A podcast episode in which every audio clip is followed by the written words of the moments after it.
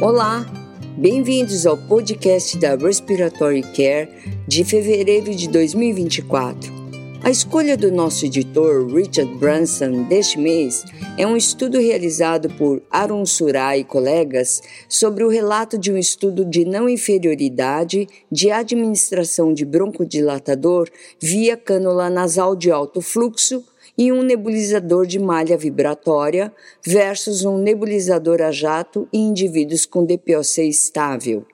O estudo foi fisiológico cruzado, onde os indivíduos receberam broncodilatador com cada tipo de nebulizador em um período de quatro horas de intervalo entre os tratamentos. A espirometria, o volume pulmonar e a oscilometria de impulso foram realizados no início e após cada intervenção terapêutica. O desfecho primário foi alteração no volume expiratório forçado no primeiro segundo em relação ao valor basal.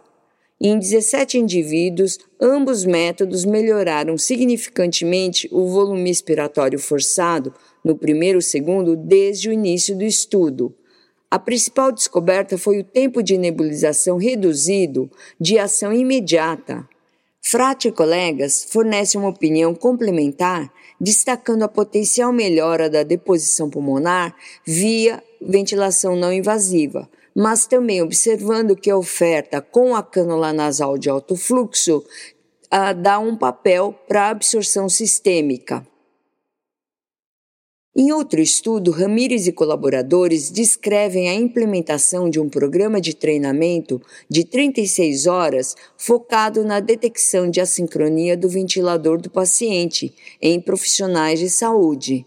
Ramírez e colegas apresentaram aos médicos 120 casos de assincronia do ventilador do paciente usando uma sessão de treinamento de seis horas, seguida de sessões de treinamento de uma hora diariamente durante 30 dias. Os sujeitos foram avaliados por meio de uma ferramenta de avaliação de 30 perguntas, antes e após o treinamento. Eles descobriram que a identificação de assincronia do ventilador do paciente melhorou após o teste e após um mês. Shelby e colegas relatam os resultados de uma pesquisa sobre detecção de assincronia do ventilador paciente realizada por médicos de cuidados intensivos. Eles apresentaram quatro casos clínicos dessa assincronia, incluindo duplo disparo, autodesencadeamento, esforços ineficazes e ciclagem prematura apenas 29% dos médicos identificaram corretamente as assincronias do ventilador do paciente. Esforços ineficazes não foram frequentemente identificados, tendo sido identificado duplo desencadeamento em metade dos casos. Os autores concluíram que havia deficiências na identificação de assincronias ventilador-paciente entre os médicos intensivistas. Liendo e Mireles Cabodevila comentam. Eles sugerem que são necessárias estratégias tecnológicas e educacionais para melhorar a detecção e correção de assincronia do ventilador paciente. Eles enfatizam a importância do aprendizado prático e de uma abordagem semelhante ao ACLS, uma certificação para ventilação mecânica. Além disso, Liendo Mireles e Cabodevila observam que a inteligência artificial pode fornecer melhor detecção, previsão e notificação em relação às assincronias do ventilador paciente. Em outro estudo, Dominique e colaboradores fazem uma revisão retrospectiva unicêntrica sobre estubações não planejadas em UTIs de um hospital infantil. Num período de cinco anos foram identificados 408 extubações não planejadas em 339 sujeitos. Metade das extubações não planejadas foi testemunhada. Os fatores contribuintes incluíram cuidados de rotina, refixação de tubos e pacientes mantidos por familiares ou cuidadores. Dessaturação e bradicardia foram os eventos mais comuns e a reintubação foi mais comum na UTI neurológica e menos comum na UTI cardíaca. Os autores concluíram que as extubações não planejadas são comuns e que dois terços dos indivíduos necessitam de reintubação dentro de 72 horas. O Bolsaca e colaboradores randomizaram indivíduos com DPOC moderada a grave para nenhum tratamento ou uso de pressão expiratória positiva, PEP, durante o exercício de marcha pontual em velocidade constante. O tempo de resistência ao exercício e os sintomas ao final dele foram registrados. Eles relataram que o uso de máscara cônica de pressão expiratória positiva melhorou o tempo de exercício em indivíduos com DPOC, possivelmente por retardar a hiperinsuflação dinâmica. Vilauba e colegas descreveram a epidemiologia e os resultados de indivíduos que sofreram da Covid-19 e foram encaminhados para centros especializados de desmame. Durante um período de 18 meses, eles inscreveram 568 indivíduos com traqueostomia após infecção por Covid-19, sendo que 315 indivíduos necessitaram de ventilação de longo prazo.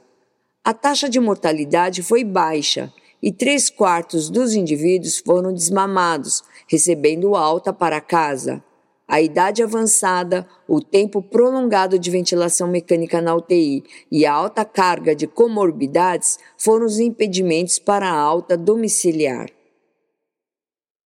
Ari e colaboradores entrevistaram presidentes e diretores de programas de bacharelado e mestrado em cuidados respiratórios nos Estados Unidos, usando uma pesquisa modificada sobre o instrumento de apoio organizacional percebido. A taxa de resposta foi de 69% e os professores relataram estar satisfeitos com seu trabalho e com seus empregadores. Idade e gênero foram inversamente relacionados ao apoio organizacional percebido.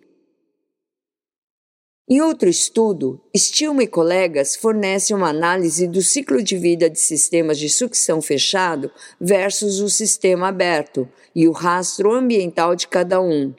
Eles observaram que os sistemas de sucção fechado produz mais CO2 em material particulado, mas apontaram que a sucção fechada, usada ao longo de dias, eliminava essa vantagem após um dia. Branson e Ring fornecem comentário apresentando a importância da sustentabilidade na saúde, com ênfase na terapia respiratória. Marazzo e colaboradores fornecem um breve relato sobre as mudanças na distribuição da ventilação com alterações na inclinação do tronco em indivíduos com SARA. Usando a mecânica respiratória tradicional e a impedância elétrica, eles relatam que a posição supina resultou em pior homogeneidade da ventilação. McHenry contribui com uma revisão narrativa sobre a desobstrução das vias aéreas em indivíduos com esclerose lateral amiotrófica, destacando segredos para o uso bem-sucedido da insuflação e insuflação mecânica e a importância da eliminação de secreção para a qualidade de vida do paciente com esclerose lateral amiotrófica. Em outro estudo, Ré e colaboradores fornecem uma revisão de escopo sobre as inequidades em saúde no tratamento de pacientes com DPOC.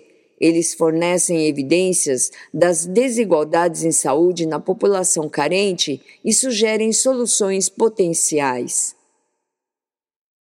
Em nossa série contínua sobre pesquisa e publicação em cuidados respiratórios, Goodfellow escreve uma revisão discutindo a continuidade da pesquisa, desde o ensino inicial até a pós-graduação em cuidados respiratórios.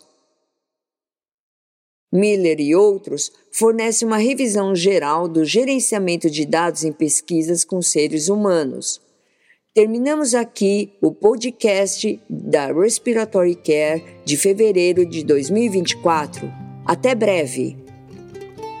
Para receber o conteúdo deste podcast e de podcasts anteriores da revista, por favor visite nosso website em www.rcjournal.com Você também poderá se inscrever no nosso website para receber os podcasts de futuros volumes da Respiratory Care.